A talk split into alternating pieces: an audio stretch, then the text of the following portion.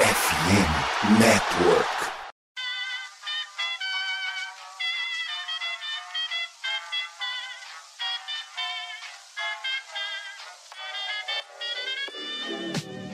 Mais uma rebatida forte. E ela tá fora daqui! Uau! E ela disse adeus! É home run! Aquele abraço! Salve beisebol! Está no ar Rebatida Podcast, o seu encontro semanal para falar de beisebol. Eu sou o Nathan Pires, âncora também do Gigantes do Beisebol. Estarei aqui para comandar mais uma vez este podcast maravilhoso para falar da principal liga de beisebol do planeta. E para falar de beisebol, eu não estou sozinho. Rodrigo Fidalgo está com a camisa aqui do glorioso Botafogo. Vida! Salve a todos, todo mundo da mesa. Uma boa noite, boa tarde, bom dia, sei lá que horas vocês vão estar escutando isso. Cara, eu só tenho uma coisa pra falar. Alguém interna o João, por favor. Porque o que ele vai falar hoje, nossa, eu não quero nem dar spoiler, mas só interna, por favor. É isso aí, para falar desta liga saliente, tem também o Matheus Pio, né? Que ele tá com esse. Tá todo fofinho, cara. Tá com um casaco por cima do casaco, uma touquinha. Você tá fofo, Matheus Pinho. Fofo eu já sou, né, Natan? Porque fofo é apenas um outro termo pra dizer que é gordo. Mas cá estou eu com 6 graus de temperatura nesse momento no Rio Grande do Sul. Ontem tava 30, isso é pra vocês terem a experiência que é morar ao sul do Brasil. Tô aqui com um moletom e aí pra ficar bonito, né, na, na, nas imagens, que absolutamente ninguém vai ver, mas enfim. Eu tenho a minha jersey de Wisconsin já do hype da massacrada que a gente vai tomar sábado em rede nacional, porque a ESPN ainda vai me transmitir essa desgraça desse jogo. A ESPN só transmite o jogo de Wisconsin quando sabe que vai perder. É pra me deixar maluco. Mas enfim, muito boa noite para todo mundo e muito obrigado por estar ouvindo esse bando de retardado conversar às 11h30 da noite de uma quinta-feira. É isso aí. E também, como sempre, a gente tem Guilherme Mitre, que hoje está hospedado em Imperatriz, no Maranhão, e vem para falar da liga de uma forma bem, bem gostosa também. Imperatriz Maranhão, isso é verdade? Isso pode não ser? Você fica aí, você que vai tomar a sua própria decisão, mas o que mais importa é que nós vamos realmente falar de beisebol hoje. Temos diversos assuntos, temos inclusive debates hoje do mais alto nível. Mais uma vez, estou muito feliz em estar aqui nessa mesa tão repleta e tão sensacional. E vamos que vamos, porque nós temos muitos, muitos assuntos. Uma boa noite a quem está aí agora escutando a gente. O debate a gente vai ter alto nível, já é uma questão aí. Mas também tem o João, né? Por isso que eu fico na pergunta: vai ser alto nível? Não vai ser alto nível? O João, que para muitos é conhecido como o Anthony Curti do beisebol. Seja bem-vindo, Joãozinho. O Phillies joga o melhor beisebol do Brasil. Coloca 200 milhões na mão do Phillies, vê se ele não consegue. 200 milhões. É obrigação ganhar todo o campeonato. Detalhe, o João tá jogar. a cara do Renato Portaluppi. No Esse momento dessa gravação, o João está a cara de Renato Portaluppi. Só faltou o blazer por que... e uma calça jeans. Só faltou ele meter que o Phillies é time copeiro. Que aí. Acabou. Hoje vai ser um dos programas que vai ser mudança, por causa que ou me internam ou eu sou um gênio. Só o futuro irá responder essa. Mas vamos finalizar aqui essa introdução e a gente volta já para falar de beisebol.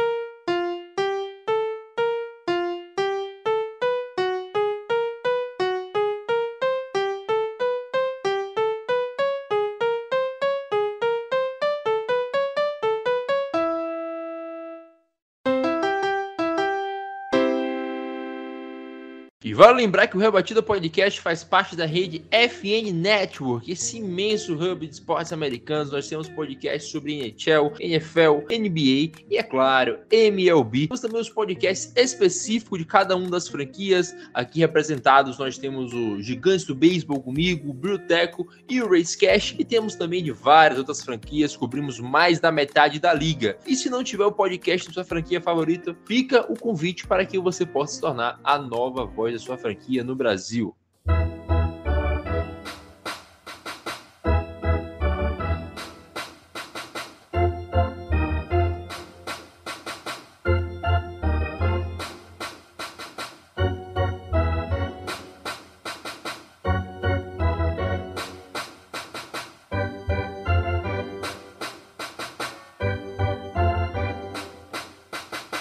Agora, ô Natanzinho, cá entre nós, cara, o João vai tentar vender uma pauta aqui que a gente tá achando que ele tá maluco das ideias, parafraseando todo mundo odeia o Chris. É um gênio retardado, 98% retardado, 2% gênio. Mas aí, cara, pra galera que quer vender, assim como o João, e acha que não ninguém vai querer comprar a ideia dele, como que faz? Onde que você vai pra conseguir vender o seu produto? Cara, fiquei sabendo aí que na MW Lab você consegue vender ideias absurdas como o Phillies ser campeão, né? Da Major League Baseball. Exatamente, meu caro. A MW Lab, que é a maior ferramenta de automação de marketing digital de toda a América Latina, nossos parceiraços aqui no Rebatida Podcast, na FN Network. Galera aí que tá querendo vender maluquice, que nem o João, ou que quer vender coisa que realmente faz sentido, que não é o caso do nosso amigo aí, mas tudo bem. É só entrar em contato com a MW Lab, acessa lá www.mwlab.digital, confere o trabalho deles, o link vai estar na descrição do episódio em todos os agregadores para você maximizar os seus lucros aí da mesma forma que o Yankee está fazendo, né? Tá, tá gastando dinheiro, mas tá recebendo tudo em volta em desempenho e em qualidade.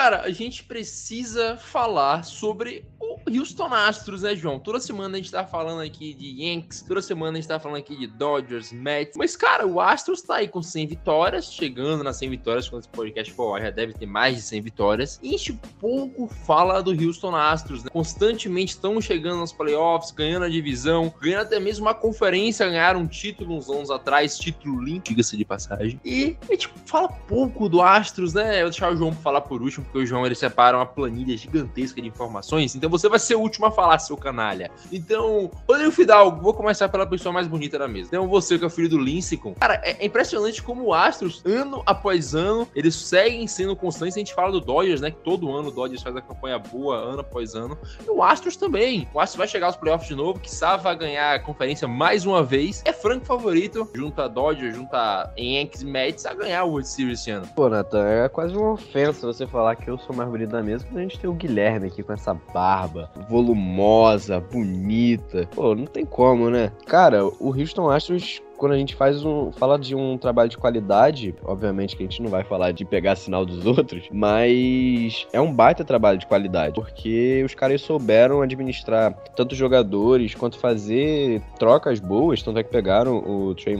Mancini, o Mancinão, se vocês, do jeito que vocês quiserem falar. E o cara, pô, ele chegou num time que já era muito bom, que já tava sendo muito competitivo, que brigava pelas cabeças e só agregou. O time evoluiu, o time subiu. Eu lembro que nos primeiros primeiros, sei lá, 10 jogos dele, ele fazia coisas que, tipo, teve um jogo que ele rebateu dois home runs ou impulsionou não sei quantas corridas. O cara chegou arrasando, entendeu? Ele até hoje voltou a Baltimore e foi ovacionado pela torcida. Super legal o, o Baltimore reconhecer tudo que o Mancini fez por lá e todo o tempo que ficou. Assim, se eu tivesse que falar hoje, quem você vê como principal para chegar na World Series de toda a liga toda? O Houston Astros para mim é o principal, porque na liga nacional ainda é uma briga muito forte. Ali a gente consegue ver Dodgers, Braves, o João lunático ver os filhos nessa briga. Só que na Liga Americana, Cleveland, assim, a gente já falou no, no passado, acho que não tem força para esse ano. Os também que estão no, no wildcard, Toronto, Tampa, com todo respeito ao Guilherme, e Seattle, são times que são fortes, ok, pra, pra conferência, mas que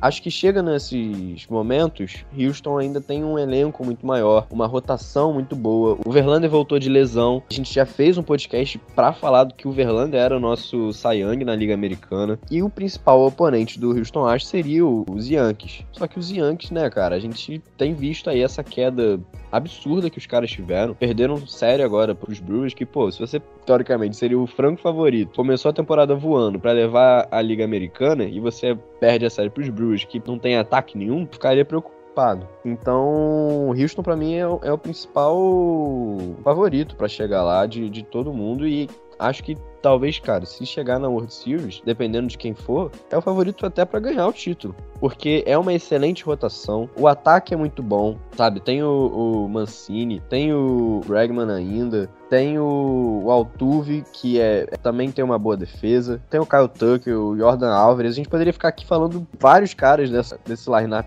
deles que são muito bons e que a gente vem como muito fortes. Os caras vêm pra briga real. Falando desse Astros, eu acho que você tocou em pontos bem importantes quando você fala de lineup, mas na minha opinião, a maior qualidade dos Astros não são os rebatedores. É o montinho. Cara, você tem o Verlander jogando em ritmo de MVP com 75 anos nas costas. Você tem lá o Framer Valdez também jogando um absurdo entre os líderes de ERA de toda a MLB, não só da Liga Americana, mas de toda a MLB. Só aí você já tem dois caras que quando chegar em outubro, eles podem fazer toda a diferença pro teu time. E isso mesmo que você fosse que nem o Milwaukee Brewers, que não tem ataque, mas tem pitching, Steph. O Astros tem ataque. E dos bons. Você deu aí os nomes. Então é um time que ao mesmo tempo consegue aliar grandes jogadores no bastão, grandes jogadores no montinho e faz esses dois setores trabalharem em conjunto. Quando você tem um time desse calibre que consegue aliar os dois setores principais de um jogo de beisebol, ambos jogando em alto nível, você não pode descartar esse time de maneira nenhuma. Eu até vou discordar um pouquinho de você quando você disse que coloca o Astros como o time número um de toda a MLB, numa potencial World Series, né, para chegar até a World Series. Eu não sei se eu coloco o Astros como número um, mas sem dúvida nenhuma ele tá dentro do top 3. Não é nenhum crime colocar como número um. Se colocar ali junto com o Yankees é bem plausível. Se colocar junto com o Dodgers, que para mim é o número um, também é bastante plausível. Agora, eu acho sinceramente, cara, esse Astros, na pior das hipóteses, ele chega até a final da Liga Americana de novo, coisa que ele tem conseguido fazer todos os anos. É incrível o que Houston tá fazendo. Não é nenhum absurdo pensar que, como o Rodrigo falou, esse time chegue na World Series, quiçá até ganhando. Eu só sei que é um pouquinho assim, do, assim doloroso demais a gente tá aqui falando tanto sobre Houston Astros depois que meu time levou uma varrida de, de esses três jogos em casa, né? Mas vamos lá, vale tudo para fazer o nosso podcast. Essa série, aliás, que os Rays eles tiveram com os Astros foi a que consagrou eles como os campeões da American League West, né? Foi o quinto título deles em seis anos. É, a gente sabe que é uma, uma, divisão, vamos dizer assim, né? Não é das mais, vamos dizer, relevantes, não é, é um, um pouco fraca, sem dúvida nenhuma. Você tem ali o Angels, que na prática, ainda que tenha um time muito bom, não é um time que ameaça, não tem, não tem aquela relevância para ser um campeão de divisão há vários anos. Tem ali o Mariners, que sequer vai a playoff há muitos anos também, tá agora esse ano talvez engrenando para ir em playoff, já é quase certo que vá até. A gente sabe que também não é aquele time que ameaça os Astros de maneira nenhuma.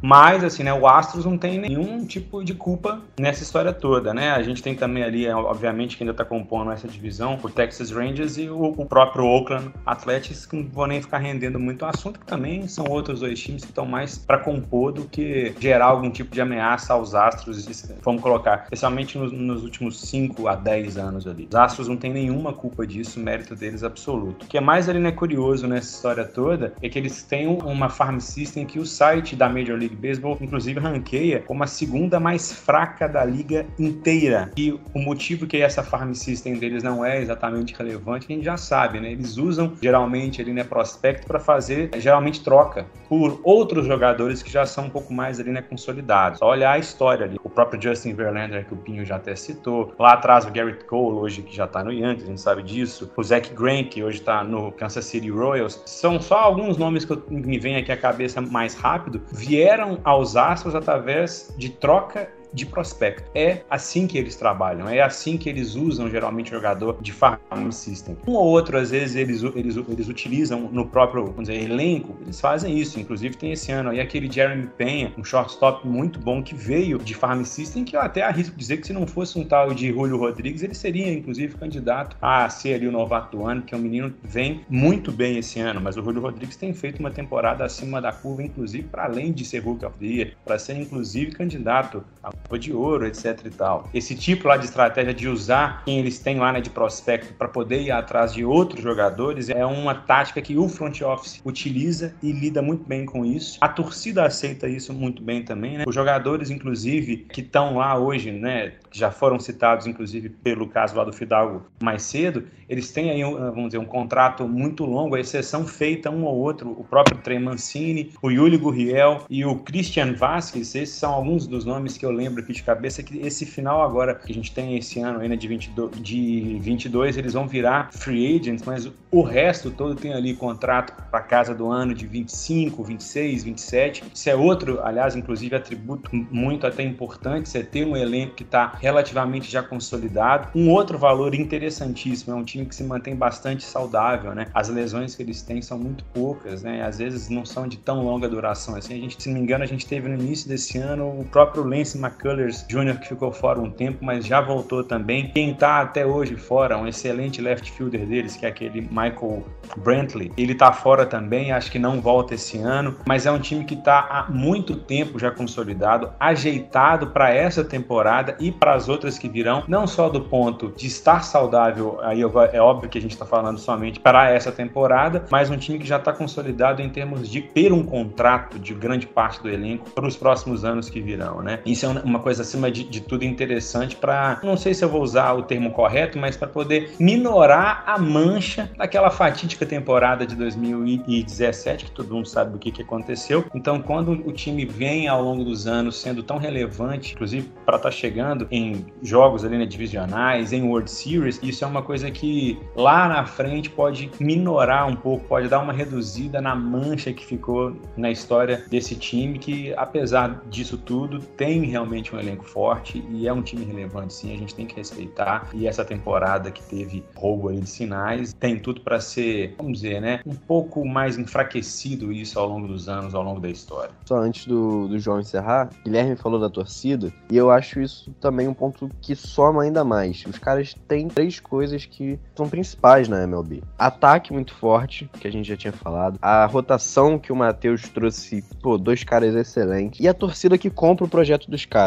A torcida tá junta com eles, entendeu? O Guilherme falou do negócio das, das farms, e é verdade, sabe? É assim que funciona lá. E a torcida, irmão, eles estão junto. A maioria dos jogos, a torcida tá lá, tá presente. É uma junção perfeita das três coisas. E esse negócio da lesão, o Verlander voltou agora e vai conseguir pegar esse finalzinho da temporada para aquecer ainda mais para poder voltar para os playoffs naquele nível que ele tava. Então, assim, parece que tudo se alinha para Houston. Só falando dos números do Astros, né, antes do João começar a falar, a gente comentou que o Astros é um time que vem sendo relevante há muitos anos já, chegaram a World Series, chegaram a duas vezes a World Series, três vezes a World Series. E, João, eles têm alguns números dentro, individuais dentro do elenco que são, são bastante relevantes. Pô, o Framber Valdez tá o quê? 25 quality starts seguidas, o Altuve é top 3, top 5 jogadores com mais home runs playoffs, e, pô, os caras perderam o Springer uns anos atrás, os caras perderam perderam quem? Perderam o Carlos Correa na última temporada. Mesmo com as perdas, o Astros continua sendo um time competitivo. Os caras acharam Penha, porra, perderam o Correa, acharam Penha.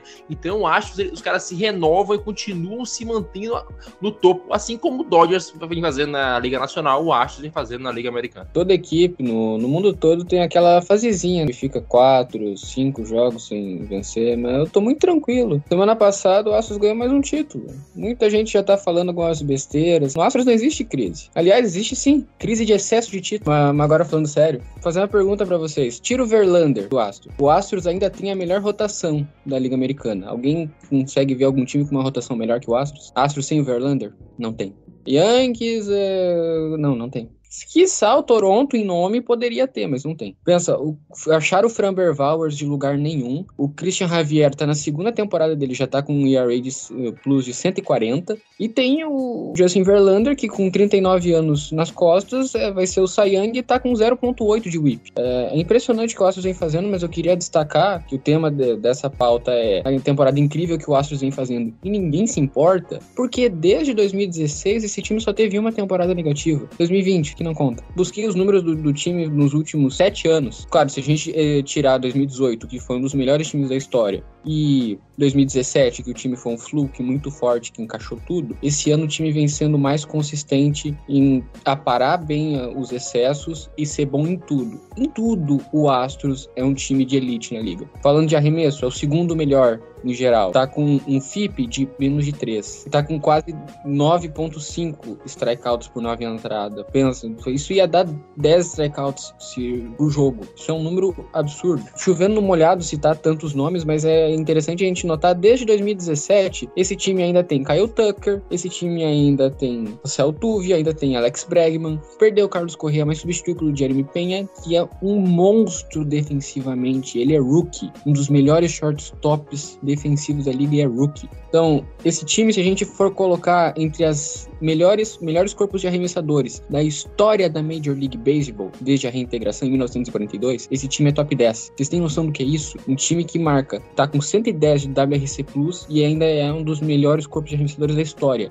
Só um time fez isso, Los Angeles Dodgers, que é também a o melhor, o melhor corpo de arremessadores da história. Mas isso não entra aqui. Puxando estatísticas, esse time dificilmente perde um jogo quando anota mais de três corridas. E dificilmente esse time tem um jogo onde anota menos de três corridas. Assim, isso é surreal. Pensa, num jogo de playoffs, o adversário coloca três pontos e daí tu não consegue mais buscar. Dificilmente o Astros perde uma liderança. Dificilmente esse time deixa o jogo escapar. Outra coisa que é o que mais assusta, é um time que anota muitas corridas no início. Primeira, segunda, terceira entrada. Sempre coloca o time, o outro, o adversário, para correr atrás da máquina. Nas primeiras seis entradas, a média de corridas por nove entradas que esse time tem é de cinco. Imagina um time que se jogasse no mesmo nível sempre anotasse cinco corridas na entrada. É mais ou menos isso que o Astros vem fazendo. Um time que começa sempre muito forte. Sempre coloca ponto, corridas, pontos no placar e o time é obrigado a correr atrás. Por isso que esse time, nos últimos sete anos, chegou seis vezes no Championship Game da Liga Americana. É por isso que o Astros vai voltar pro Championship Game da Liga Americana. Nesse momento, não existe time na Liga Americana que faça frente ao Astros. É o melhor beisebol da Liga Americana. E o que é mais curioso nessa história, só pra gente já finalizar essa pauta aí, Nathan, eu já, já te peço essa licença. O título ali da pauta nossa lá na, foi o que a gente foi conversando. Pra já trazer isso aqui hoje, pra já irmos já falando, era o seguinte: o que, que é essa temporada que o time vem aí fazendo, né? Os Astros vem aí fazendo e que não tá sendo comentado com o valor devido. O que, que é essa história toda que só se fala sobre Dodgers, que se fala mais sobre o Yankees e os home runs que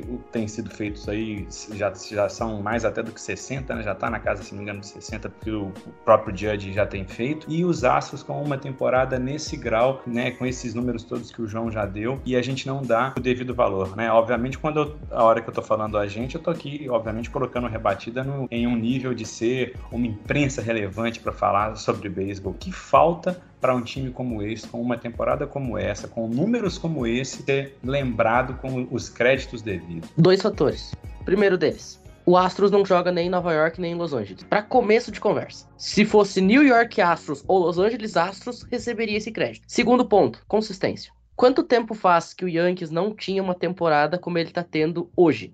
Ou, vou reformular a pergunta: quanto tempo faz que um jogador do Yankees não tinha a temporada que o Judge tá tendo em 2022? É por isso. Quanto tempo faz que o Dodgers não tinha uma temporada que ele tá tendo aqui? Que o João até vai me dizer exatamente qual seria o recorde corrigido se calculasse aquele monte de estatística que ele tira da cabeça. Qual seria o recorde corrigido do Dodgers, João? 108 alguma coisa. 108 vitórias em menos de 150 jogos na temporada. Falta ainda mais de uma semana para terminar. O time já teria mais vitória do que teve no ano passado inteiro. É por isso, porque você tem esses dois times que são de dois dos principais mercados consumidores ou dos principais mercados consumidores dos Estados Unidos, ambos fazendo temporadas que não é normal, não só para eles próprios, mas para o mundo do beisebol, enquanto que você tem um outro time que tá esquecido em Houston e que há seis anos tá fazendo temporadas magníficas. O problema é que esse ano ele tá fazendo uma temporada no superlativo de ser magnífico. No momento que você empata o seu patamar na excelência, você não sobe da excelência, ou você não é lembrado por subir da excelência. Tanto que o Dodger, o Astros não joga em Nova York ou Los Angeles, quanto não joga contra Nova York e Los Angeles. Também é um motivo de não ser lembrado. E outra coisa que ficou muito na, no imaginário das pessoas que os Astros são ladrões que roubam, nada do que eles fazem é mérito deles próprios, o que é uma mentira. Não tem como roubar sinais na Major League Baseball e ter um rendimento melhor. Eles jogaram a vida toda tendo que adivinhar o que que vinha. Só saber é uma fração do segundo tão pequena que não tem como simplesmente a pessoa saber onde é que vai vir, onde é que vai vir a bola e conseguir rebater. Não, não é assim que funciona. Beisebol não é assim. Em parte é uma falácia inventada, mas ficou muito. E tem um detalhe, João. Uma coisa é eu falar para você: você é meu catcher, eu sou teu pitcher, eu digo assim, ó, eu vou mandar uma slider lá no cantinho da zona. Outra coisa é meu braço fazer isso. Eu posso te falar o que eu quiser, eu vou largar a bola lá. Você, antes de vir aqui por rebatida, você tava jogando futebol. Quantas vezes você já pensou, Ah, agora eu vou dar uma assistência ali. A bola sai pro outro lado. Cara, isso é do esporte. Agora você imagina a precisão que um pitcher tem que ter no arremesso. Não existe, cara. Só saber qual foi o arremesso combinado não significa absolutamente nada. Concordo com vocês em parte, assim. Eu acho que não muda tanto, mas só de o cara talvez ter a chance de saber já poderia influenciar alguma coisa, mas eu, eu entendi o que vocês falaram e concordo um pouco. O que eu ia falar mesmo é que eu concordo muito com o que o João falou e os Yankees acabaram de ganhar por walk-off na décima entrada aqui contra os Red Sox. Eu concordo muito com o que o João falou que ficou esse ficou marcado 2017. Os caras não tem jeito, ficou uma mancha. Todo mundo vai falar assim, Houston Astros. A primeira coisa que vão lembrar 2017, roubaram, ladrões. Já é uma coisa que, tipo, a imprensa já faz assim, não vamos falar tanto, porque se a gente não der palco, ninguém vai prestar muita atenção no- nos caras. E aí, se for uma pessoa que, tipo, ah, não acompanha tanto, vai falar assim, caraca, o que, que esse Houston Astros tá fazendo aí de novo na World Series, entendeu? Porque a pessoa fica sem saber, tipo, caraca, os caras estavam jogando bem, o que, que aconteceu? Estão roubando de novo? Entendeu? Vai ser essa a reação das pessoas. É muito o que o João falou, ficou muito marcado por 2017, por ser um, ah, é um time de ladrão. Só rouba quem quer ganhar muito. Ah, ô, ô Nathan, quem é o manager do Houston Astros? Sei lá. Dusty Baker. Ah, tá, o Dusty. Baker saiu essa semana em a notícia que eles perguntaram, tava falando com ele sobre estatística avançada e falou assim: o que, que eles agora estão falando sobre hard hit? O que, que importa hard hit? O que importa é ter rebatida lá. O que importa é poupar time na World Series, velho desgraçado. Mas vamos, guys, vamos fechar o primeiro bloco aqui. A gente volta já pra falar das loucuras da cabeça do João.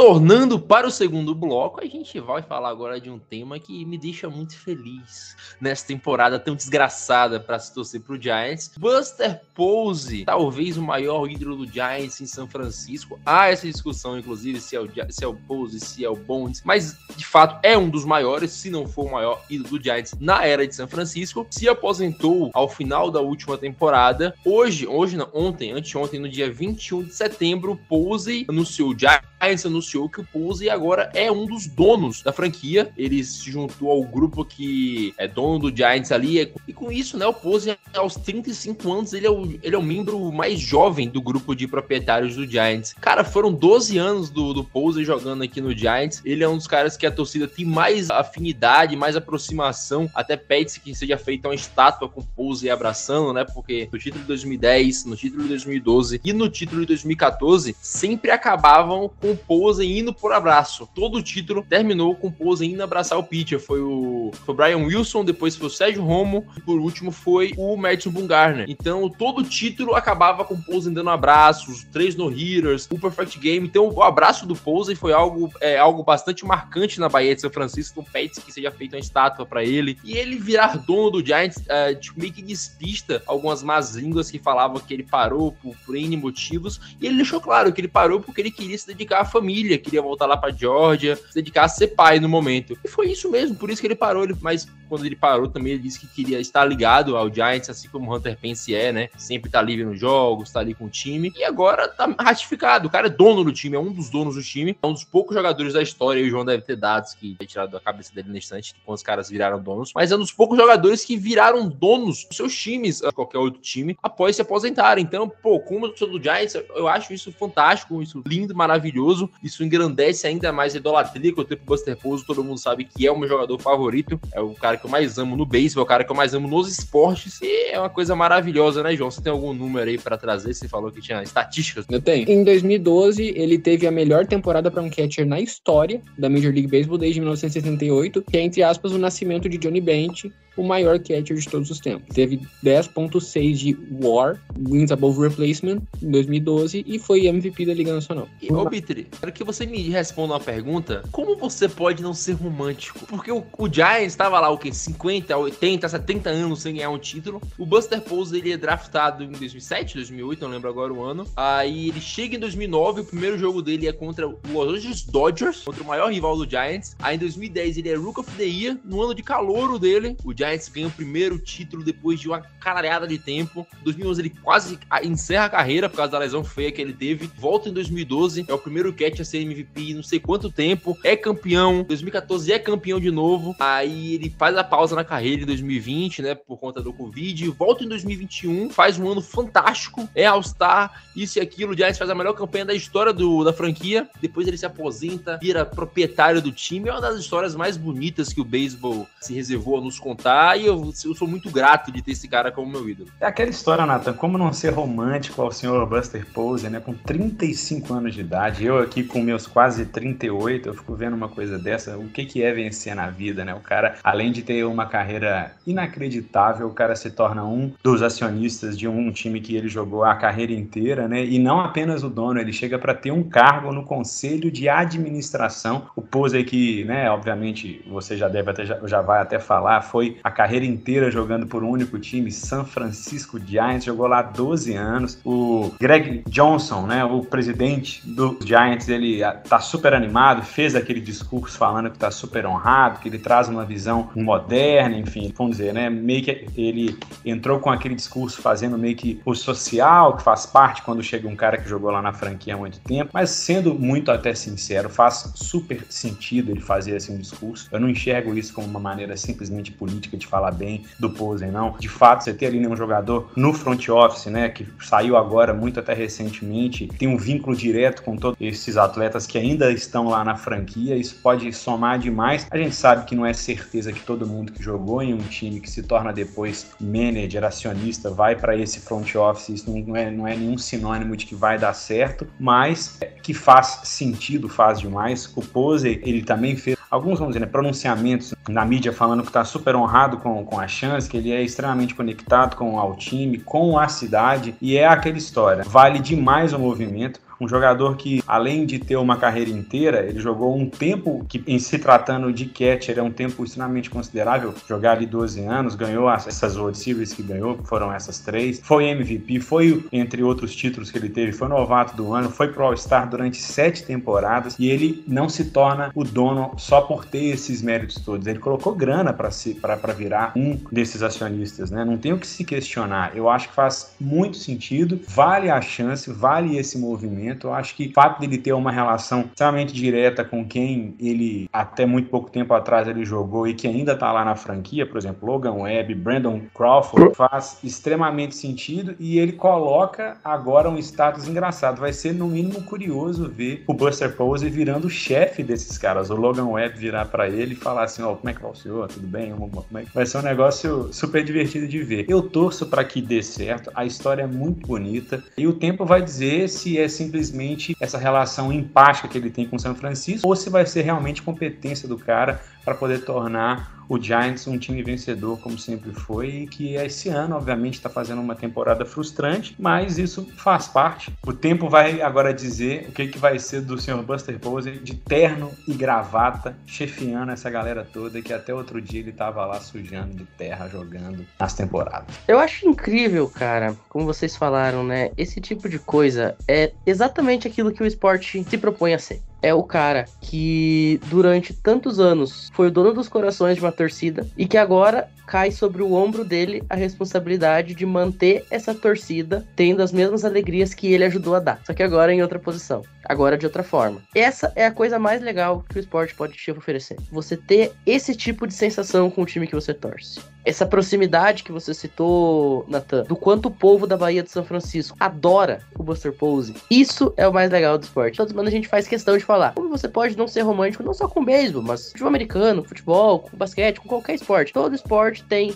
esse tipo de nuance tem esse tipo de história, é uma mais sensacional que a outra. E que bom que a gente tá conseguindo ver esse tipo de coisa acontecer e ter, de certa forma, também uma ligação com isso. Porque é um cara que a gente viu jogar. É um cara que, você muito mais do que nós, mas é um cara que você vibrou com, com vitória. É um cara que você tava ali acompanhando um dia sim, outro também. Como eu sempre falo, né? Toda a edição da indução ao Hall da Fama da NFL, por exemplo, que é um esporte que eu já acompanho há mais tempo, eu fico vendo, poxa, olha só, eu tava vendo esse cara jogar 5 anos atrás, 6 anos atrás. Agora você imagina no beisebol, que é um esporte que você faz 162 jogos. Você vê o cara jogar 120 vezes numa temporada. E depois esse cara, ele vai estar tá te devolvendo, de certa forma, aí, aquilo que você esperava esperava que ele te desse como jogador agora em outra posição. Se realmente o time do, do, do Giants ele deu um presente para sua torcida e agora vamos ver se o Pose vai conseguir retribuir esse carinho todo que ele tá recebendo. Não é nem só uma realização da torcida só, mas acho que também é uma realização pessoal do cara, sabe? Pô, é a cidade que ele ama, sabe? É a cidade que ele passou, sabe, uma vida dele. Jogou, se dedicou pra cidade, pro time, pra torcida, que facilita demais, pô. Ele já conhece tudo ali, conhece as pessoas que estão lá dentro, para trabalhar vai ser mais fácil, tanto com os jogadores. O cara tava na temporada passada. Acho que vai ser bem mais fácil, vai ser bem legal. O Natan tá chorando aqui, tanta felicidade, entendeu? E, pô, quem me dera, sei lá, né, o Matheus, ter o Robin Out como dono do, dos Brewers, pô. Tem um negócio sensacional, porque a cidade ama ele. Você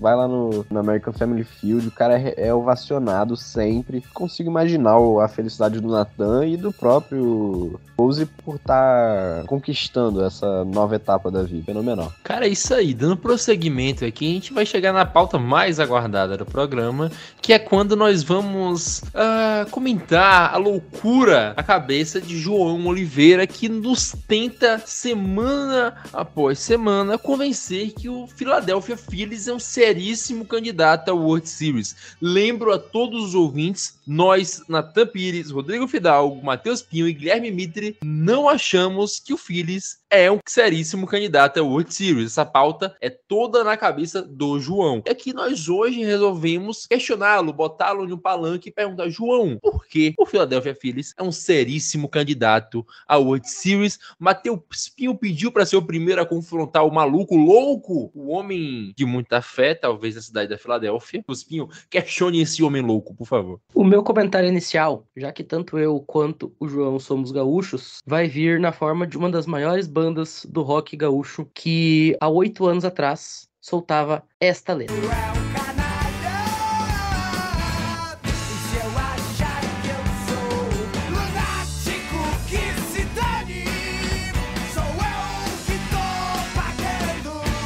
João, tu é um canalha. Tu é um lunático que nem a cachorro grande cantou. Pelo amor de Jesus Cristo. Cara, dois meses atrás a gente achava que o Phillies não ia nem pra Wild Card. Agora você tá falando que o cara vão ganhar a World Series, pô. Tem menor cabimento. Ainda tem chance de não ir. Ainda eu tem vou, essa. eu vou defender o João, porque o João fala que o Phillies é um seríssimo candidato há muito tempo, tá? Sim, eu sei disso, mas em todas, todas as vezes a gente dava pau nele por, por isso, cara. E vale lembrar que quando ele botou a pauta no grupo, ele fez questão de escrever seríssimo. E eu falei assim, pô, sério, isso tu tá forçando, né? Cara, Acha alto. encaixa alto. seríssimo, seríssimo, seríssimo.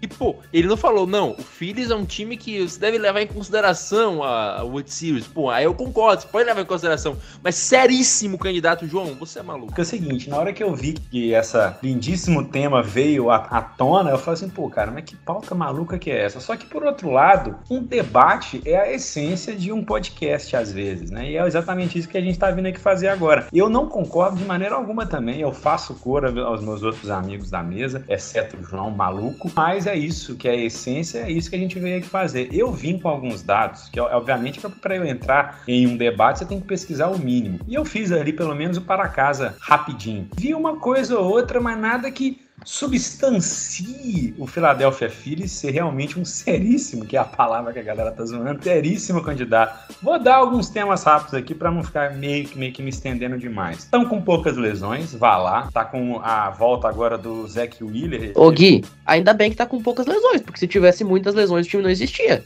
Já é um time mediano com pouca lesão, tu imagina se tivesse todo mundo machucado. Não, eu tô atrás de algum, alguns argumentos que o João talvez vá usar, mas eu acho que ele nem vai por isso. Ele vai naquilo que você sempre fala, vai inventar umas estatísticas e ele vai tentar fazer a gente acreditar que o Phillies vai chegar lá. E só falta chegar mesmo. Mas vamos lá. Tem a volta de um pitcher bom, né, o Zach Wheeler. Nick Castellanos, que o João também tanto adora, já tá para já voltar. E estiramento muscular no, no músculo oblíquo do braço direito. Ele já tá para voltar, inclusive, no final agora desse mês aqui de setembro, para começo do, desse próximo. Tem alguns pitchers lá do bullpen que só voltam no ano que vem, então não é nenhuma lesão, obviamente, que choca o time inteiro de maneira nenhuma. Em ERA é o 18º da liga inteira, então assim, não é o fim do mundo, mas também tá ali no meio para baixo, na, na, casa de 397, isso eu tô falando o time todo, né, combinado. Então, exatamente atrás do Milwaukee Brewers, maravilhoso, um time que hoje ameaça o Phillies, porque inclusive entrou numa série positiva, ganhou de Mets, etc e tal. Então, com é, hoje, né, vocês podem até meio que me corrigir, porque eu não vi os jogos de hoje. Então, hoje a gente tem o Phillies com 81 vitórias, os Brewers com,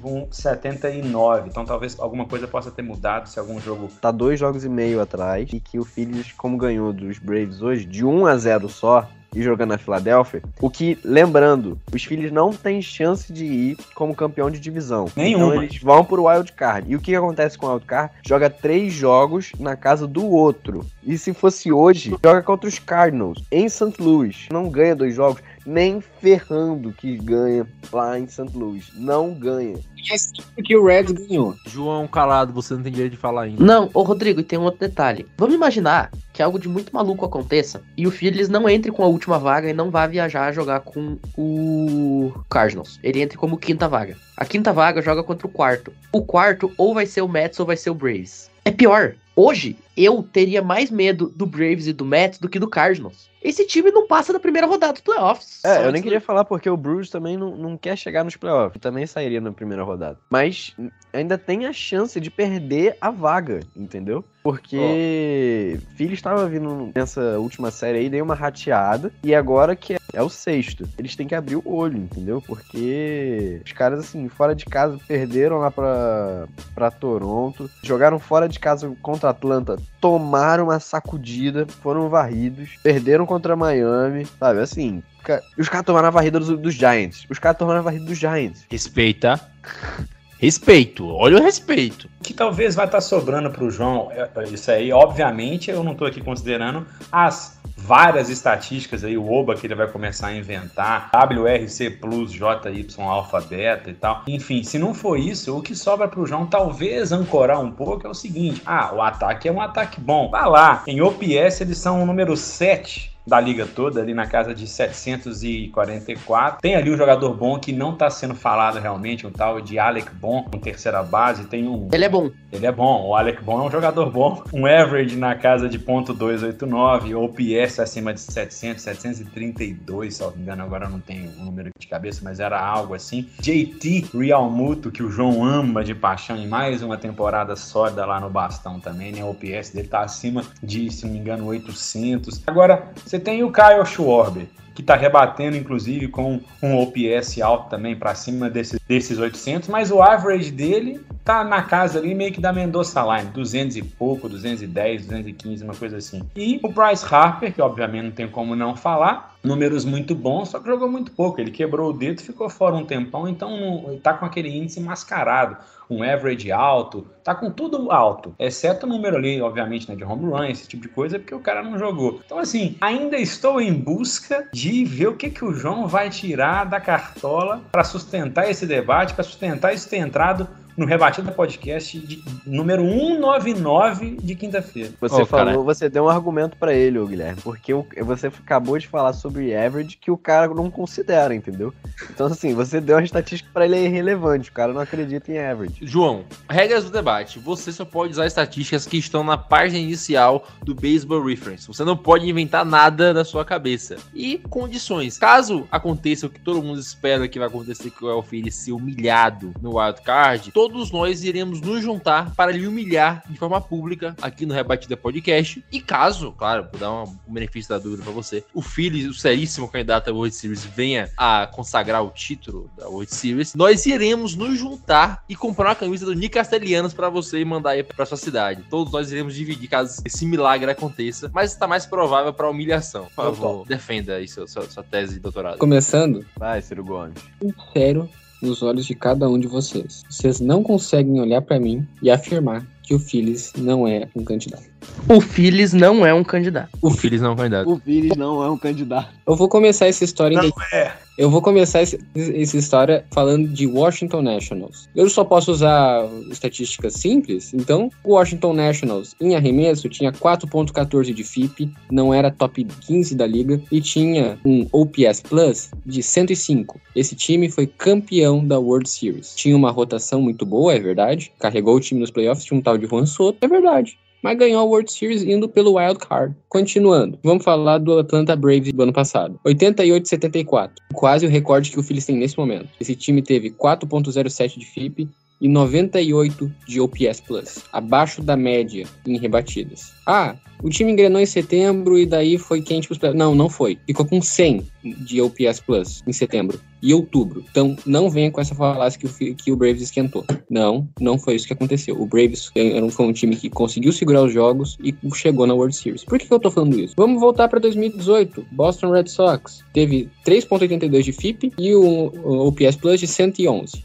Tá, por que, eu tô citando tantos esses times? Porque nesse ano, o Philadelphia Phillies tem 107 de OPS Plus, tem um WAR de percorrer bases de 8, só tá atrás de Texas Rangers e não vou conseguir lembrar de cabeça o time, mas é top 5 em percorrendo bases, o que é importante para playoffs. É um time que tem 190 home runs, top 5 da liga. É um time que tem 255 de average, sétimo da liga, e também é o sétimo em OBA, porque eu tenho que citar o OBA. Eu tenho licença Oba! 323. É um time que tem de Tei Realmuto, que atrás do Shohei Otani é o maior freak atlético da liga. De Tei Realmuto é um cara que vai entrar pra história porque o que ele faz, nenhum catcher não chamado Buster Posey fez. Na verdade, nenhum catcher na história fez porque ele é o único catcher na história a ter o WAR positivo percorrendo bases. Porque ele é rápido, ele rouba bases, ele é catcher. Bryce Harper. Quem é melhor rebatendo? Soto Bryce Harper, eu acho que é empatado. Kyle Schwarber, 40 home runs, é o cara que vai limpar as bases. É um jogador que ele pegou na bolinha, ela vai pra fora do estádio e ele chega constantemente em base because he get on base. Tem o Brandon Marshall, que é o cara que consertou a defesa, a defesa do Phillies já não é a pior da liga, já é uma defesa bem decente, bem mediana, e é um ataque que é muito encaixado. É um time que consegue anotar bastante corridas, consegue chegar em base, é um time que tem que ser temido, mas não pelo ataque. Esse time tem Zach Wheeler e Aaron Nola, dois jogadores que, em anos normais, sem lesões, que é um ano que eles não tiveram, são sérios candidatos a Cy Young. São jogadores que conseguem facilmente ser 10 melhores starter pitchers da liga. Eu não tô inventando, eles já foram. No início da temporada, Zach Wheeler era. Na verdade, ele tá sendo. Ele tá com menos de um de whip. Continuando, o time tem um dos melhores bullpens da liga, tem o Ragnar Suárez, que é top 5 relievers da liga. A gente viu o que, que o Tyler Metz é que fez na, na temporada passada nos playoffs, que carregou o time do Brewers depois da sétima entrada. E é o Ragnar Soares é o cara que consegue fazer isso também. Tem ainda o Bader Forter, Potler, eu não entendi minha letra. Tem esse cara aí, que ele é também um reliever muito consistente. É um time que tem bullpen, é um time que tem arremessadores, é um time que tem ataque. Quais times não tinham isso? Washington Nationals não tinha bullpen. Tanto que aquele cara que eu não quero citar o nome era o closer do time. Tinha o Atlanta Braves, que é um time que não tinha rebatedores. E é um time que é quase equivalente ao Boston Red Sox de 2018, que teve uma campanha de 108 vitórias. O Philadelphia Phillies tem totais condições de pegando uma sequência de Atlanta Braves, que ganhou o primeiro jogo agora, explita uma série, pega Chicago Cubs, vai varrer, pega Washington Nationals, quatro jogos em Washington. Também muito provável que vai ganhar essa série. Depois pega o Houston Astros para fazer aquele amistoso pré-copa que joga com uma seleção forte para chegar mais preparado. É um time que vai esquentar nessa reta final. Por quê? Porque volta Zach Wheeler, porque o Bryce Harper, que não, ele não tem uma amostral pequena, ele tem mais de 400 PA, mais de 400 aparições em base. Ele tá jogando muito sim. É o atual MVP, respeite ele. É um time que ele vai esquentar e é um time que vai ser perigoso. Coloca o St. Louis Cardinals pra jogar na divisão leste da Liga Nacional. Não consegue o recorde que o Phillies está tendo. Coloca o Milwaukee Brewers pra jogar na divisão leste da Liga Nacional. Fica atrás do Marlins. Eu te garanto, vamos falar de nível técnico, eu te garanto que ele fica atrás do Marlins. É um time que tá atrás de só dois dos melhores times da liga. A gente pode dizer que é a divisão mais elite da liga, mais até do que a divisão leste da liga americana, porque os dois times vão bater mais de 100 vitórias. Vão. New York Mets vai bater mais de 100 vitórias, Atlanta Braves vai bater mais de 100 vitórias. Nenhuma outra divisão vai ter isso. Pegando o St. Louis Cardinals, tem totais condições de varrer o Cardinals em St. Louis. Por quê? Porque o Cardinals tá frio. O Cardinals não consegue anotar corridas. Tomou dois jogos em que não conseguiu anotar corrida no Reds. Perdeu dois jogos numa série de cinco pro Reds. Tu vai me olhar nos meus olhos e dizer que o Philadelphia Phillies não consegue ganhar desse time do Cardinals? Vocês não conseguem. O Philadelphia Phillies, ele vai chegar quente nos playoffs. Eu garanto que pelo menos no Championship Game eles chegam. Porque quando chegar no, no Dodgers, o negócio esquenta. Mas é um seríssimo candidato a vencer a World Series. Já tá começando a mudar, já tá botando que é Championship. É, eu não, eu não sei vocês, mas eu não me senti convencido de que o Phillies é um seríssimo candidato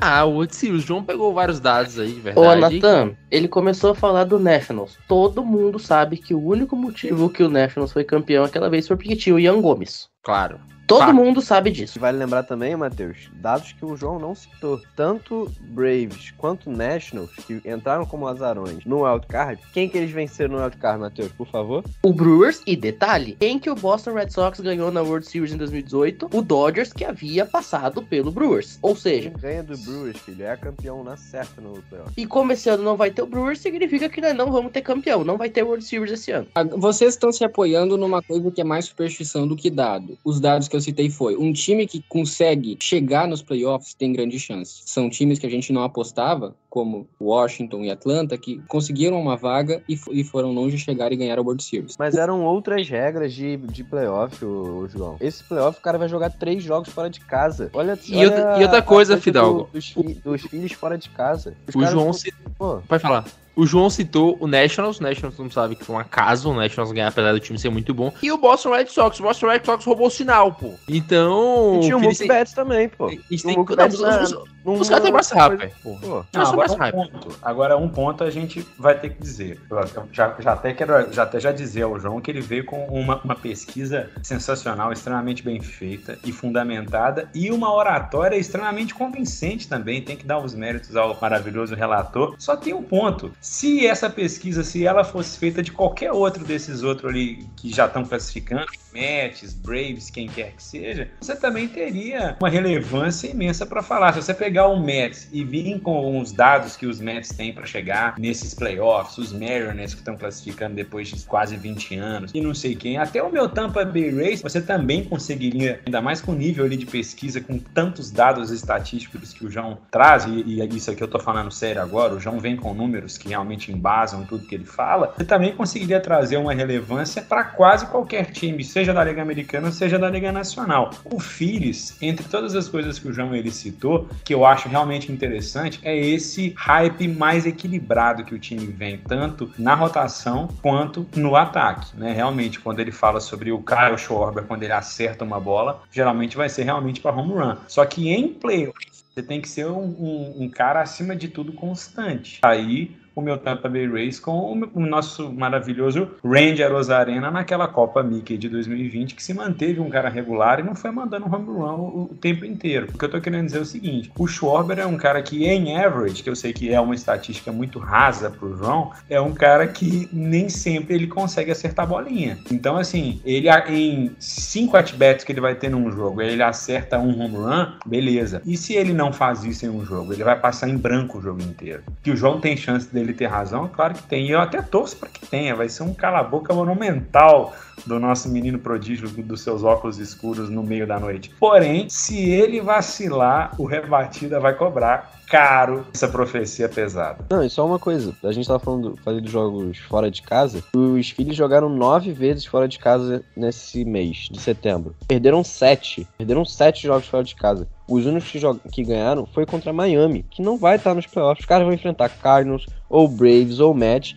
Lá não passa, não passa. Pode ganhar um jogo. Pô, desculpa, João. Não passa jogando fora de casa. Eu entendo todos os outros porque, pô, são baitas histórias e baitos enredos e tudo mais, e que são vídeos pra embasar e botar de pé. É Que, pô, eram outros playoffs, eram outras regras. Esse negócio de jogar três fora de casa complica muito pro, pro azarão que vai pro outro lado. Ainda mais com essa sequência muito negativa. Parece o Vasco jogando fora de casa. Não ganha uma. Você Deixa acha só- que passa do Cardinals? Eu tenho certeza que varre o Cardinals. O Cardinals não tá jogando bem. Isso aí é um fato. Deixa só eu fazer o último contraponto antes da gente passar para séries que o Natan já tá incomodando aqui no chat. O, o João, ele trouxe estatísticas incríveis, cavadas lá do Titanic. Só que tem um detalhe. A gente tá falando de beisebol. E beisebol em estatística para um caramba. Então, fazendo esse tipo de pesquisa estatística, você consegue falar a mesma coisa de praticamente 15 times. Se você fizer esse tipo de pesquisa, você vai ver que o Milwaukee Brewers de 2022 é muito parecido com algum time aleatório que ganhou a World Series. Você vai dizer que o Cleveland Guardians é muito parecido com o time que ganhou a World Series. Você vai dizer que o Minnesota Twins tem estatística X ou Y melhor do que o Dodgers de 2020, ou que o Braves do ano passado, ou que seja lá quem for. Para beisebol, se apoiar em estatística antiga não significa nada, porque é big sample. Não é um esporte de small sample. Não é um esporte, por exemplo, que nem futebol americano, que, cara, a estatística tá aqui. É isso. Justamente por ter pouco jogo. Mesmo não, cara. Você consegue cavar estatística de absolutamente qualquer coisa. E de absolutamente qualquer tipo de patamar, de qualquer tipo de significado. Então eu acho que nesse ponto, a estatística ela não é tão importante quanto o que a gente realmente tá vendo de jogo. E o que o Rodrigo falou, eu acho que dá muito o teor da discussão. O Phillies não ganha jogo fora de casa. Ele vai pra uma série de playoff que se ele entrar como a última vaga, ele só joga fora de casa. Ele não manda série. Ele vai mandar um jogo aqui, eu tô ali por força de regulamento, mas quando a coisa aperta, é outro cenário. O teu argumento ele vale para os dois lados, então eu vou dar o contraponto para o nosso ouvinte não se sentir, não ter as devidas informações, não ser privado daquilo que realmente importa. É claro, estatística existe para tudo, mas eu tô falando do que o time está jogando, do que ele está apresentando agora. Vocês falaram de todos os times vão ter alguma coisa positiva? Sim, vão ter. O Texas Rangers é o melhor time percorrendo base. Isso é relevante? Em algum ponto é. Mas a gente tá falando de playoffs. Poucos jogos. Qualquer coisa pode acontecer no playoffs. Vocês citaram que pode pegar a estatística e falar que o Mets é um série contender, o Braves é um série contender. É claro, são times bons, são times excelentes, de elite, que vão passar de 100 vitórias. Que o Astros vai conseguir, que o Yankees vai conseguir, que o Toronto Blue Jays vai conseguir. É claro, são times de elite. O meu ponto é, o Phillies é um seríssimo candidato, tanto quanto todos esses que a gente citou. É um time que vai chegar... Tu acha que o Phillies é um time de elite hoje na liga? Sim, no que ele propõe a fazer, é um time de elite. Rebater a bola para fora do estádio. Esse time é feito para potência. É um time que é top 5 em home runs e em isolate power, que é a diferença entre entre slugging e chegada em base. É um time que é top 5 no que ele se propõe, é um ataque que é encaixado naquilo que ele é feito para fazer. Tem o Nick Castellanos que vai matar alguém com o home run dele, vai ter o Kyle Schwarber que vai bater home run, tem o Bryce Harper para chegar em base e fazer isso virar um home run de duas, três corridas. Tem o DJ Realmuto, que é o maior freak atlético depois do Shohei Otani, que é um DH que arremessa. É nesse nível. É um time que tem jogadores da elite e tem outros que são medianos. Como diria o Renato Gaúcho, tem os jovens para correr e tem os velhos para pensar. É um time que é muito bom, sim. A gente não dá o devido respeito, por quê? Porque é um time que, nesse ponto eu concordo, é a primeira vez que tá voltando aos playoffs desde 2014. 2014, né? É um time que faz muito tempo que não aparece em outubro. Braves apareceu, chegou três vezes seguidas, o Championship Game perdeu pro Dodgers. O Nationals apareceu, mas o Phillies não. Mas essa casca vai importar? Não. Chegando nos playoffs, a coisa é diferente, o caldo entorna. Qualquer coisa pode acontecer. É a hora que o filho chora e a mãe não vê. Agora vamos finalizar aqui o podcast e vamos, como sempre, finalizar com as séries do final de semana. Já vou começar aqui pra gente adiantar. A minha indicação de série é Baltimore Oilers e Houston Astros. É a última chance do Baltimore Oilers aí, nessa, essa última semana, essa última semana e meia, para conseguir buscar uma vaga do wildcard. Eles estão quatro jogos atrás do Seattle Mariners e ganhar do Houston Astros é a prova de fogo, porque é a série mais difícil que eles vão ter. Ganhando, eles continuam na briga, perdendo, eles dão adeus. Então é uma série que vale muito pro Baltimore Oilers e contra o melhor time da Conferência Americana, eles vão ter que botar para cima e vão ter que tentar ganhar esse jogo de qualquer forma. Então é a última chance chance do Warriors aí de se manter vivo na briga. É a minha indicação de série para o final de semana. Guilherme Mitri, qual é a sua indicação de série? Bom, não, vai, não é a coisa mais fácil do mundo não ser agora um pouquinho ali, né, mais ali clubista e não ali recomendar meu Tampa Bay Rays contra o Toronto Blue Jays. A última série que meu time tem na Flórida. São quatro jogos, inclusive a série hoje começou. Vencemos por 10 a 5. São quatro jogos que eles impactam diretamente em seed para a vaga de wildcard, né? Relembrando que quem quem tem o melhor seed joga a série de três jogos em casa. Isso é importantíssimo. O jogo que vai ser o último da série, o quarto jogo da série, no domingo, vamos colocar aí um destaque que vai ser a volta do Shane McClanahan, né, o nosso né, candidato bem ali correndo por fora a Sayang, né, ele que sentiu o ombro na série contra os Astros, que a gente foi varrido. Ele, ao, ao, que parece, não foi nada de mais sério. Ele já deve voltar, inclusive, nesse domingo. Ele nem chegou aí para nenhum tipo de né, de lesão, não. E pelo lado do, do próprio Blue Jays vai ter o Alec Manoa na série, que a dele tá muito baixo, casa de 2,40. Rays vai ter também o senhor Rasmussen jogando, outro pitcher muito bom, a RA também muito baixo, na casa de 2,5. É uma boa série, são quatro jogos, são rivais né, de divisão, certeza de beisebol do bom e do melhor, e que vai, acima de tudo, definir quem vai ficar com um seed melhor para essas séries seguintes, em casa ou fora. Com quatro jogos começou hoje, ainda tem mais três, Blue Jays e Tampa Bay. Rodrigo Fidalgo, a sua série do final de semana. É, não tem como eu ser clubista, porque aí eu estaria roubando uma possível série do João aí de não sério, que é Bruce e Red. Falar sobre uma série que começa amanhã, ou hoje já, porque já passou de meia-noite. Cardinals e, e Dodgers, né? É o finalzinho da viagem de, dos Cardinals lá pela costa oeste. Acabaram de jogar contra San Diego. Vão jogar agora contra os Dodgers numa série de três jogos. Quem sabe uma possível, possível confronto aí no, nos playoffs, dependendo até onde Cardinals e os Dodgers vão. Então acho que é uma série legal, né? São os dois líderes de suas divisões dois times com ataques fortes, o Cardinals não vindo na sua melhor sequência, o Dodgers tentando quebrar ainda mais o seu recorde de, de vitórias do ano passado. É um jogo para ficar de olho, assim, que vai ser até transmitido pela MLB TV, de graça para todo mundo, então aproveitem, aproveitem e vejam, curtam. Matheus Pinho, vai, que a gente escolhe um Pokémon. Matheus Pinho, eu escolho você.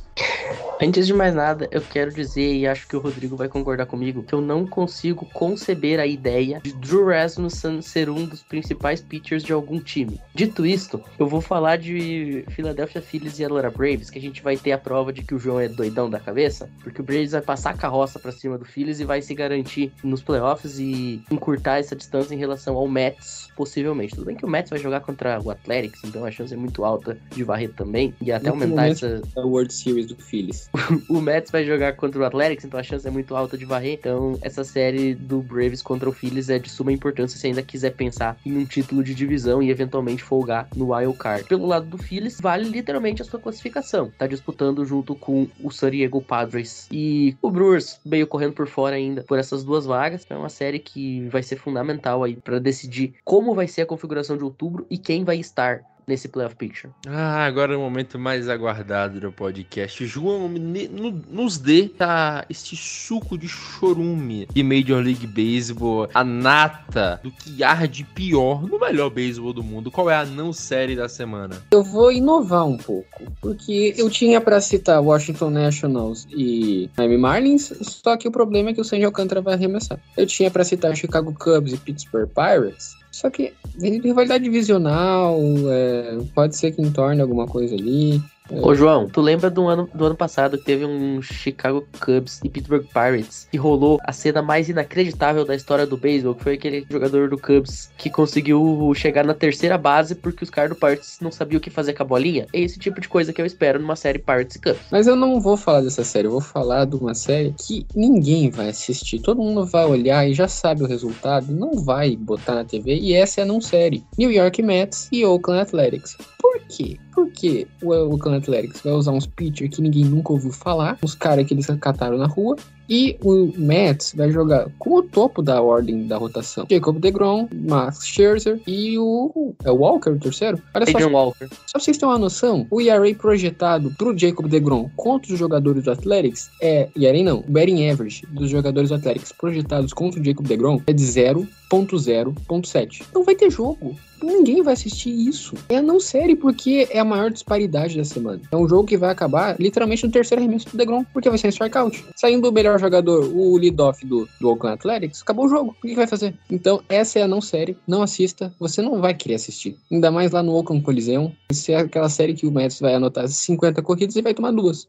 Certa de Perfect Game nessa série aí. É, fique. Não, o DeGrom vai jogar só seis entradas, né? Porque não aguenta mais que isso. Ai, galera, foi um prazer mais uma vez ter você aqui escutando o nosso podcast. E eu quero agradecer a cada um dos nossos membros dessa mesa pela participação, por reservar esse tempo na madrugada de uma quinta-feira para ouvir o João falar um monte de loucura. Começando por você, Guilherme Mitre, que tá aí na nossa queridíssima Imperatriz do Maranhão, construindo rodovias para movimentar Brasil. Obrigado, Natan. Obrigado a essa mesa repleta. Hoje o negócio foi cheio, hein? Tô vendo aqui cinco lindos rostos, inclusive o meu, né? Claro que eu tô também contando o meu rosto, é o mais lindo, inclusive, da mesa. Foi uma honra ter hoje falado de beisebol aí, né, com vocês, né? Eu tô aqui num calor danado nessa imperatriz do Maranhão e eu tô vendo Matheus Pinho agasalhado até a Tampa. É um maravilhoso Brasil e seus contrastes climáticos. Estou vendo gente de óculos escuros meia-noite. É um país assim de gente bizarra, de gente feliz. E eu tô feliz de ter falado com essa gente tão variada e plural de beisebol no mais alto nível. Hoje teve até debate. Olha, é uma honra cada vez maior participar dessa bancada de quinta-feira. Feliz demais e nos vemos nas outras quintas que virão, se Deus quiser, de óculos escuro, com calor, com frio, ao lado de gente tão linda quanto vocês. Boa noite a quem ouviu até aqui e até semana que vem. E falando em gente bizarra, João, foi um prazer ter você aqui também pra, pra ver suas loucuras, devaneios e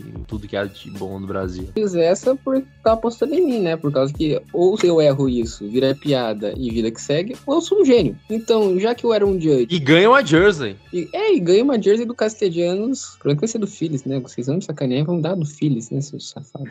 Eu prometo que a gente vai tentar pelo Red. Eu comprei uma do Ryan Brown pelo Brewers de 2018, então a gente consegue achar uma do Castellanos pelo Red. Tem que ser do Phillies, pô. Ele que eu cobro, hein? Tá, continuando. Já que o Aaron Judge recusou um contrato no off-season, apostou nele mesmo e agora tá perto de bater o recorde do Roger Maris, eu também apostei em mim mesmo e segui a minha convicção daquilo que eu tinha pesquisado. O Phillies na World Series e é um seríssimo candidato a levar, a copar ela depois de que 2009, a última vez que ganharam. É isso aí. Então, ou você 2008. lado ou você tá contra mim. Eu coloquei as fichas na mesa, eu dei a win. É agora ou nunca pro Philadelphia Phillies. Fidalgo, seríssimo. Seríssimo. Né? Seríssimo. Ele meteu essa. Fidalgo, foi um prazer ter você aqui. Fogo! Eu falei teu nome hoje na minha aula de teoria do som, que eu tava Mentira. mostrando, eu tava mostrando o podcast, tá ligado? Eu tava falando como é que a gente apresenta e tal. Aí eu dei um exemplo, ah, Rodrigo Fidalgo, tava isso e aquilo. Aí a professora falou, ah, é, Rodrigo Fidalgo, tava isso e aquilo. Você foi pauta hoje na, na minha aula. Brabo demais. Quando eu for pedir um emprego também na, na rádio da PUC, eu vou falar de vocês. É sempre uma honra estar aqui presente. Acho que a gente pode definir o Rebatida de Quinta como, parafraseando o, o Renato Russo, é uma festa estranha com gente esquisita. Então, já que a gente tá nesse clima musical que o Matheus puxou, aqui é uma grande festa estranha com gente esquisitíssima, pra falar no superlativo. Tamo junto, obrigado a todo mundo que teve a paciência de escutar a gente até agora. Só maluquice, principalmente o João falando maluquice, né? Valeu, rapaziada. Eu deixei o Pinho por último, que eu queria comentar que o frio que tá fazendo lá em Passo Fundo deve ser algo duro, porque o, o Pinho tá parecendo uma senhora que faz tricô aí no- nos tempos livres, faz um belo biscoito caseiro com essa, com essa touquinha aí safada. Chuva pra, pros netinhos. É, fazendo um bolinho de chuva. Ai, cara, o que que eu falo depois dessa?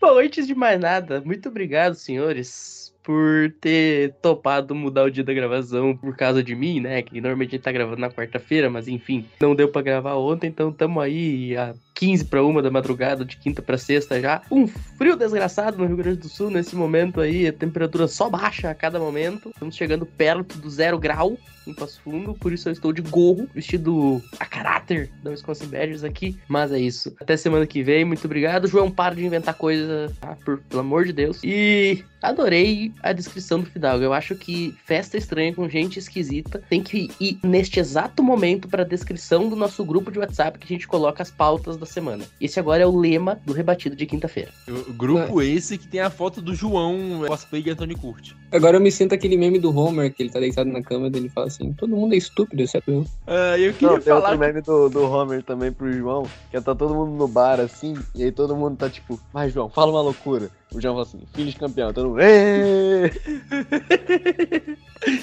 Tem aquele outro meme do Homer também no, no Mou, né? Que tá todo mundo fazendo no celular e ele sem celular. Aí todo mundo, Mets, Dodgers, Astros, João Filhos. Não, o outro do Homer pra gente fechar é o do dele no arbusto. O, o João fora do arbusto, assim, filho de campeão. Aí, isso obviamente não vai ser campeão. Ele voltando pra dentro do muro, assim, pra, dentro da plantação. Aí ele sai com o negócio do Eu Astros. tenho uma. O João, quando é, ele começa a falar de estatística, é o estudante que o Homer tá dentro do carro com a Marge gritar Nerd!